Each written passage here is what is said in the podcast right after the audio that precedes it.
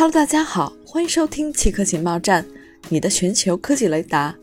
今天的奇客情报站将为您传递两条情报：瑞幸财务造假案以1.8亿美元达成和解；美国监管机构对瑞幸咖啡处以1.8亿美元罚款，原因是发现这家丑闻产生的中国连锁企业篡改银行记录，并创建虚假数据库以伪造账目。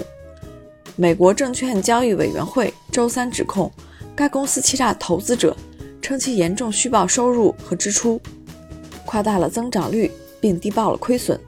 瑞幸同意了该和解协议，对所有指控既没有承认也没有否认。该协议有待法院批准。AI 首次控制一架美国军用飞机。十二月十五日，美国空军成功试飞了由 AI 担任副驾驶的 U-2 高空间谍飞机。这是 AI 首次控制一架美国军用飞机。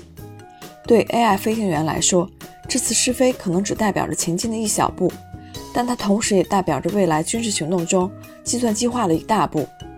演示飞行模拟了比尔空军基地遭到导弹袭击，U2 执行侦察任务，AI 飞行员负责搜寻敌人的导弹发射器，人类飞行员搜寻敌方飞机，AI 和飞行员共享雷达。AI 自主做出决定，将雷达用于导弹搜寻，而不是自我保护。U2 给予了 AI 对雷达的完整访问，但关闭了它对飞机及其他子系统的访问。